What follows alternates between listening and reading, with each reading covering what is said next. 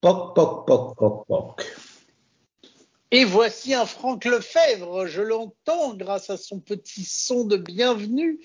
Et tu es le bienvenu, mon cher Franck, sur Ami, la radio des nouvelles technologies, et dans Ami, le podcast. Toujours un plaisir. Vas-tu bien? Merci Guillaume. Ouais, salut, ça va très bien. Et tu as vu comme mon poc poc poc poc était un peu il était éteint, il était mou, il était mou. On a connu des poc poc, des drelins, des Oui, il était sobre, hein, il était sobre. Tu serais Ah, pas était- bon pour être une sonnette de maison. Ah, il était des plus sobres, oui. Bon, alors, euh, on va pas parler de sonnette de maison. Euh, je vais, je- j'avais envie de te faire philosopher sur un, un sujet euh, qui, je suis sûr, va te plaire. On, on pourrait l'appeler quand la technologie ne fait pas progresser votre vie. Et si je voulais te parler de ce sujet, c'est parce que j'avais une idée derrière la tête. Quand j'étais plus gamin et que je voulais commander un taxi, eh ben, c'était drôlement simple. Il n'y avait pas les intelligences artificielles, les applications, les smartphones. On décrochait son téléphone, on tombait sur une opératrice et on disait Bonjour madame, je voudrais un taxi pour le 18 avenue de la Bourdonnais. Et la dame, elle disait Attendez, ne quittez pas. Elle revenait, elle te disait Ok, votre taxi sera en bas dans cinq minutes. Donc c'était génial. Tu n'avais vraiment besoin d'aucun outil. Et je me dis, avec le progrès, on aurait pensé que le futur allait simplifier la vie. Mais en fait, je me rends compte que non. Parce que pour moi, aujourd'hui, avec les applications, les trucs, machin, tu es obligé de prendre ton téléphone, il faut que tu mettes ton adresse, il faut que tu gna gna gna. En fait, je pense que c'est plus long de commander un taxi aujourd'hui que ça ne l'était à l'époque où il y avait le bon vieux téléphone. Et c'est là où je me dis, euh, voilà un domaine, par exemple, et il y en a d'autres, je suis sûr, en cherchant bien, où la technologie n'a n'a pas rendu les choses plus faciles. Je voulais savoir ce que tu en pensais. Oh, t'imagines tout ce que tout ce que j'en pense. On est parti pour des heures là. Mais Dieu que ta Dieu que ta réflexion est pleine de bon sens. Donc après, méfions-nous. Hein, euh, pour les gens qui ne nous connaissent pas, nous sommes technophiles. On est dangereusement technophiles et donc faut Tout sur- à fait. Surtout pas croire que tout ce qui va se dire ici euh, sort de la bouche de rétrogrades qui refusent le progrès. Bon, après, on est peut-être des vieux cons, mais ça, c'est tout à fait une autre histoire. En ce qui concerne les, les nouvelles technologies, ce sont des choses pour lesquelles nous avons une appétence peut-être même excessive. Euh, mais bien sûr, je pense que tu as raison. Je pense que tu as raison sur de, sur de nombreux euh, points. Euh, C'est-à-dire que euh, et là, on, va rentrer vraiment quoi, dans la philosophie, non, mais, mais également dans l'économie, je crois. Euh, parce que qu'est-ce qui fait Ce que tu dis est tout à fait juste. Avant, euh, il y avait euh, des services, euh, il y avait plein de services qui étaient rendus. Je vais, je vais t'en citer un hein, qu'on qu'on cite souvent d'ailleurs, qui est euh, avant quand tu voulais euh, remplir ton réservoir d'essence, eh bien tu allais à la pompe et puis il y avait un monsieur ou une dame qui venait et puis qui s'occupait de tout, qui lavait tes carreaux, c'est-à-dire que tu avais une prestation à part entière. C'est vrai. Et maintenant, on te fait bosser, en fait. C'est vrai, tu as raison. Et, ma- et maintenant, on te fait bosser, c'est-à-dire que ce monsieur-là, il n'existe plus. Et, et pourquoi il n'existe plus? Ben, Il n'existe plus parce qu'on considère qu'il coûte trop cher. Et donc, je pense que, que je pense pas, il est, il est certain que l'évolution des, des, des, des offres de biens et des offres de services euh, vont dans le sens de ce qu'on appelle en, en économie euh, la réduction des coûts marginaux de production. Ça te parle ça? Oui, ça me parle tout à fait.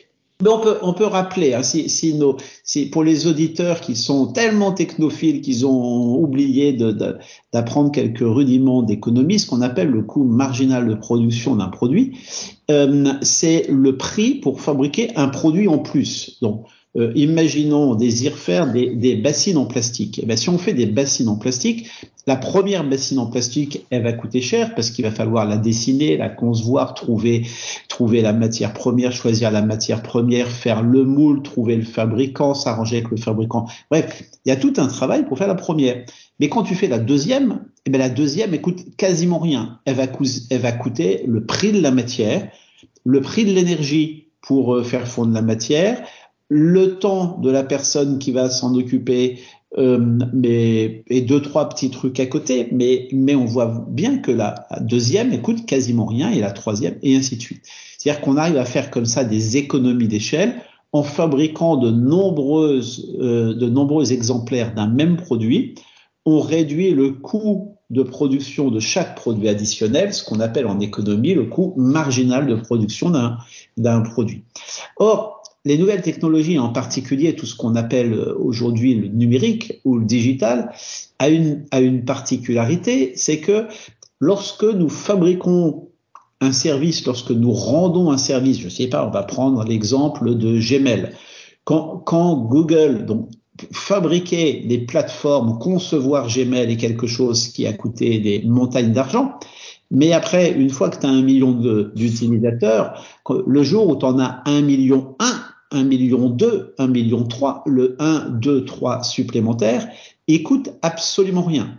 Et donc, le principe de l'économie numérique, hein, il, est très simple. Il consiste à prendre un produit dont les coûts de développement vont être importants, souvent extrêmement importants. Fabriquer un Google, ça coûte énormément d'argent, écoute. Mais on va tout penser pour que le service ou le produit qui va être généré par ce qu'on fabrique ait un coût marginal de production le plus petit possible. Et donc, après, le jeu, il va consister à avoir le plus de clients possible et à faire en sorte que ces clients ramènent individuellement le plus d'argent possible, le plus de revenus, génèrent la, marge la plus importante possible. Euh, et, c'est à ce moment-là que, ces entreprises vont gagner beaucoup d'argent. Donc, on, on garde bien à l'idée que que ce qui est important, c'est d'être sur un système sur lesquels, dans lequel les coûts marginaux de production sont le plus faibles possible. Ce qui veut dire qu'on va mécaniser tout ça le plus possible, qu'on met le plus de robots possible parce que le robot, le coût marginal de production du service offert par le robot est quasiment nul, et qu'on sort le maximum de monsieur et de mesdames possible parce que le coût marginal de production d'un service rendu par un monsieur ou par, ou par une madame, il n'est pas nul. Non seulement il n'est pas nul, mais il ne se réduit pas avec les volumes. Si si euh, si euh, il y a une personne qui vient euh, faire du ménage chez toi, hein, si elle passe une heure chez toi et qu'elle travaille sept heures par jour, eh bien le jour euh, où il y a non plus sept clients, donc une journée de personnes, mais 14 clients, il faut une deuxième personne. Et donc il n'y a pas il a pas d'effet d'échelle sur ces sujets. Et donc économiquement, l'ensemble des technologies aujourd'hui depuis euh, depuis la, mécanisation, depuis le, début du 18, quoi, la fin du 18e siècle, début du 19e siècle, tente à fabriquer des systèmes, des usines, des unités de production dont la production a un coût marginal de production le plus faible possible. Donc ça retire le monsieur et la madame de l'équation et il est certain qu'on arrive à un niveau aujourd'hui où on a tellement de machines et tellement de robots devant nous qu'on va peut-être commencer euh, à regretter qu'il n'y ait pas un monsieur et une madame, parce qu'en fin de compte, euh, on est certainement avant tout des animaux sociaux plus que des animaux thermodynamiques. En tout cas, les, les deux sont certainement indissociables l'un de l'autre. Hein. Et, euh, et, et, et, donc, et donc euh, ce, a, ce dont on a besoin, c'est avant tout, c'est avant tout du, rapport à l'autre, je pense. Et donc, ta, remarque est extrêmement pertinente et je pense qu'elle est extrêmement moderne parce que euh, nos auditeurs se souviendront de nos, derniers échanges sur les robots, sur GPT-3, etc. Euh, et, et, la façon dont on se dit que le robot joue des coudes pour que pour prendre la place du bonhomme. Euh, et ben peut-être que dans nos réflexions liées à, à l'avenir de ces systèmes-là, on va se dire de plus en plus, et tu comprends bien que mon peut-être est un peut-être dialectique, c'est ma conviction, qu'on va avoir envie de ramener de plus en plus d'humains dans cette histoire-là. Bah en fait, euh, là où je te rejoins, enfin je te rejoins depuis le début, mais ce que je voulais dire dans, dans le début de mon explication, c'est que c'est vrai que tu disais, on est peut-être des vieux cons. Et j'avais envie de te dire, dans certains domaines, la robotisation, je trouve qu'elle est plutôt bien et utile, mais il faut pas forcément la mettre partout. Parce que je te prends un autre exemple, c'est les caisses automatiques des supermarchés. Et en fait, je ne supporte pas les caisses automatiques de supermarchés parce que ça me fait bosser. Et finalement, ça va pas plus vite que la caissière qui en plus peut être souriante et sympa et qui va faire plus vite son boulot que moi et il y a un rapport humain. Donc, je me retrouve devant la machine qui, après me demander de mettre mon numéro de carte de fidélité, donc le supermarché va me faire travailler. J'aurais pas forcément gagné de temps, j'aurais vu personne, et du coup, c'est moins fluide. Et quand c'est moins fluide, je trouve que la technologie n'est pas bonne. Par contre, dans certains autres cas, comme par exemple acheter un billet de train en automate plutôt que de faire la queue des minutes avant d'avoir le, le, guichet à la SNCF, là, par contre, ça peut être judicieux, mais faut peut-être pas mettre trop de technologie partout parce que il y a des moments où je trouve que c'est pas probant. Eh ben ouais, eh ben il faut, se poser la question du, où veut-on des robots où, et où veut-on des messieurs et des mesdames? Il y a, il y a quelques années, j'avais eu l'opportunité de faire une conférence TEDx. Tu connais les conférences TEDx?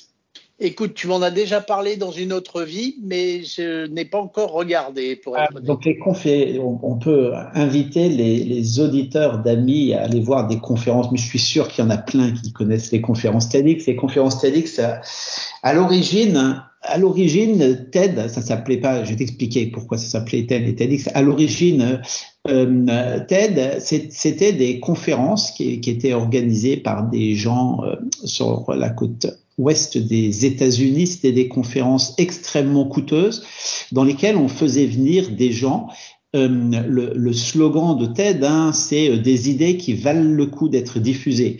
Et donc, il y avait des gens qui, sur des formats très courts, hein, expliquaient une idée, parlaient d'une idée, et donc on avait souvent des, des grosses pointures. Qui... Et puis, comme comme ça, ça ce système-là s'est popularisé un peu, et, et, pour pouvoir en avoir autre part et rendre ça accessible à un plus grand nombre, eh bien TED l'organisation TED a ouvert euh, une autre forme qui s'appelle TEDx et qui est donc une organisation indépendante de TED, mais en reprenant la formule, puis avec une supervision importante d'ailleurs des gens de TED. Euh, on, ne fait pas ça, on ne fait pas ça n'importe comment, n'importe quand, n'importe où. Euh, et donc en France, il y a plusieurs villes qui organisent plus ou moins régulièrement des, des sessions de TEDx. Et donc le format, euh, le format, c'est des conférences des toutes petites conférences qui durent entre 10 minutes et 10 et 20 minutes, un peu comme nos causeries, et, dans lequel une, personne seule, souvent sans support visuel, sans rien, vient exprimer une idée, parler d'une idée. Et donc, je, ferme cette parenthèse. Et donc, je me souviens avoir, il y a quelques années, fait une conférence euh, TEDx exactement sur ce sujet. Et, euh, je partais d'une anecdote qui est, as-tu vu et te souviens-tu de Charlie et la chocolaterie? Oui, tout à fait, complètement. Il y avait même un Solex à un moment dedans. c'est bien probable. J'en ai, j'en ai pas le souvenir. Mais donc, euh, film incroyable de Tim Burton. Et donc, euh, si tu te souviens, à un moment, euh, tu te souviens du, du métier du papa de Charlie? Oui, absolument. il vise des bouchons sur des tubes de dentifrice. Tout à fait. Et donc, c'est improbable d'ailleurs comme métier. Ce qui est, est, improbable, mais, mais je enfin, c'est improbable aujourd'hui. À une époque, ça a dû exister la, valeur, la valeur métaphorique est très, est très forte, je trouve, parce que un, un jour, on voit arriver des gens qui poussent une machine, hein, qui est une machine à visser les bouchons. Et donc, je trouve que c'est une parfaite illustration de l'introduction de technologie euh, dans un processus de fabrication d'un produit ou d'un service. Et donc, faut bien comprendre que ce qui se passe à ce moment-là, c'est que le patron de l'usine, et c'est son droit, hein, le patron de l'usine, il se dit tiens, je vais je vais abaisser mes, mes coûts marginaux de production, je vais arrêter de payer le monsieur qui euh, met les euh, qui visse les bouchons, et puis je vais mettre une machine à la place. Donc euh, le, le, premier bouchon, pour illustrer mon propos tout à l'heure, le premier bouchon vissé par la machine va me coûter très très cher puisque faut acheter la machine qui coûte très cher. Mais après, euh, ça va plus rien me coûter. Donc, on peut, on, on peut s'interroger sur. Alors, je te coupe et ça se fait pas, mais, moi, non, mais tu as dans, raison. Mais dans ton exemple, à la rigueur, je trouve que la machine est plutôt la bienvenue parce que avoir comme métier de mettre des bouchons sur tes tubes de dentifrice, c'est vraiment pas palpitant, ça doit être fatigant, éreintant, et là, pour le coup, la machine est sûrement la bienvenue, en tous les cas pour le bonhomme qui fait ce métier et qui, j'espère, après fera un métier plus intéressant, peut-être éventuellement surveiller la machine. Donc c'est vrai, mais si, si on prend la, la, dynamique du système, ce qu'on constate, c'est que la machine va prendre la place du papa de Charlie, hein, indépendamment effectivement de l'attractivité de son métier. Mais, euh, et, et, et, donc l'impact économique de ça va être très fort puisque ça veut dire que le, le, le patron quoi, ou l'usine, l'entreprise va récupérer euh, l'argent qui ne va plus être donné au papa de Charlie. Donc euh, on voit bien qu'il y a, il y a là une clé de répartition des richesses et des ressources qui est, complètement modifiée. Et que devient le papa de Charlie à ce moment-là? C'est-à-dire que euh, il a peut-être des choses formidables à faire dans la vie, mais donc, à nouveau, hein, je voudrais surtout pas qu'on soit pris comme des rétrogrades. L'intérêt de cette métaphore-là, c'est de fixer dans une histoire qui est assez simple à comprendre hein, un mécanisme euh, aussi bien économique que technologique et sociologique hein, euh, qui est extrêmement à la mode. Je vais revenir sur sur nos sur les robots, euh, les chats GPT et compagnie dont nous parlions récemment, en expliquant que les métiers de la connaissance euh, allaient être remplacés inexorablement, d'ailleurs inexorablement ou presque, euh, par ces nouveaux dispositifs parce que parce que là où tu avais un expert qui coûte cher c'est-à-dire que euh, tu te dis oh mais c'est c'est pas très intéressant de visser des boutons dans, des bouchons de dentifrice mais est-il vraiment plus intéressant de voir euh, que des gens qui ont des angines, c'était médecin à l'époque euh, où il y a des angines, hein, ou bien euh, d'expliquer, de, de, faire du support chez EDF aux gens qui ont un problème avec l'électricité, avec leur facturation. Tu vois, c'est presque, donc c'est extrême dans l'exemple du, de, du père de Charlie, mais, mais c'est une question qu'on doit se poser à tous les étages. Et donc, ce dont tu parlais au tout début et c'est sur quoi tu m'as lancé euh, comme un P sur une toile cirée, euh, c'est bien l'idée du euh, oh, ben à un moment une fois qu'une fois qu'il y a des machines partout, est-ce que ça ne vient pas à l'encontre de, de ce que nous sommes vraiment? C'est-à-dire que ce que nous sommes vraiment, c'est peut-être plus des êtres sociaux que de simples consommateurs. Et reprend l'exemple très intéressant au supermarché. Moi, j'aime pas non plus les caisses automatiques, sauf si j'ai un article et que je passe très vite. mais j'aime pas les, les, caisses automatiques dans les supermarchés parce, parce que ça me met en face de, de l'unique condition qui me reste, qui est celle du consommateur. Et, et ça, me, je dois avouer que donc peut-être que c'est de l'orgueil mal placé, mais mais être réduit à n'être qu'un consommateur dans le système, euh, vient heurter quelque chose chez moi et, et je dois avouer que, que la réintroduction de, de vrais gens euh, dans ces, dans ces chaînes-là est quelque chose qui me séduit beaucoup. La question qui reste à se poser, c'est euh, à ce moment-là, le produit est plus cher, ce qui veut dire que tu vas, euh, ça va réduire ton pouvoir d'achat de façon stricte. C'est-à-dire que si tu considères que ton pouvoir d'achat, c'est ta capacité à acheter beaucoup d'objets et beaucoup de services, eh bien, si s'il y a plus d'humains, moins de machines, eh bien, ces services vont coûter, en tout cas au niveau unitaire, vont coûter légèrement plus cher, et donc tu vas en consommer moins. Mais si nous poussons la logique jusqu'au bout, dans un monde dans lequel on nous explique qu'il va falloir que nous consommions, moins de matière, moins d'énergie et produisions moins de gaz à effet de serre, eh bien, on peut vraiment se demander si l'avenir ne consiste pas vraiment à se poser la question de la répartition et des positions et, de la valeur entre les hommes et les robots.